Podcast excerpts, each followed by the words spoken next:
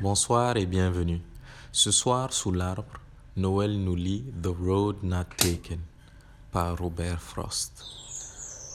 The Road Not Taken by Robert Frost.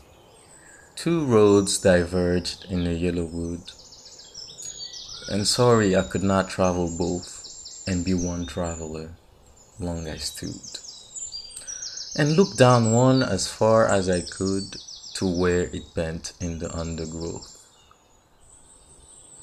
Then took the other, as just as fair and having perhaps the better claim, because it was grassy and wanted wear. Though as for that the passing there had worn them really about the same. And both that morning equally lay in leaves no step had trodden black.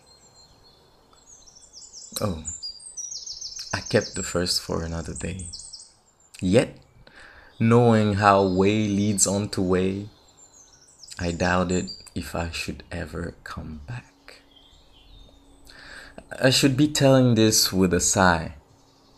Somewhere, ages and ages hence, two roads diverge in the wood, and I.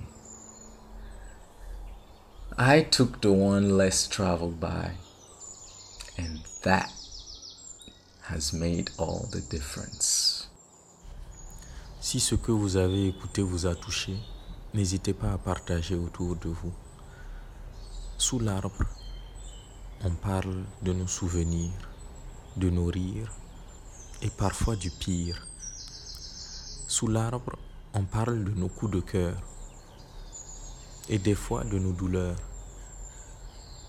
de nos doutes.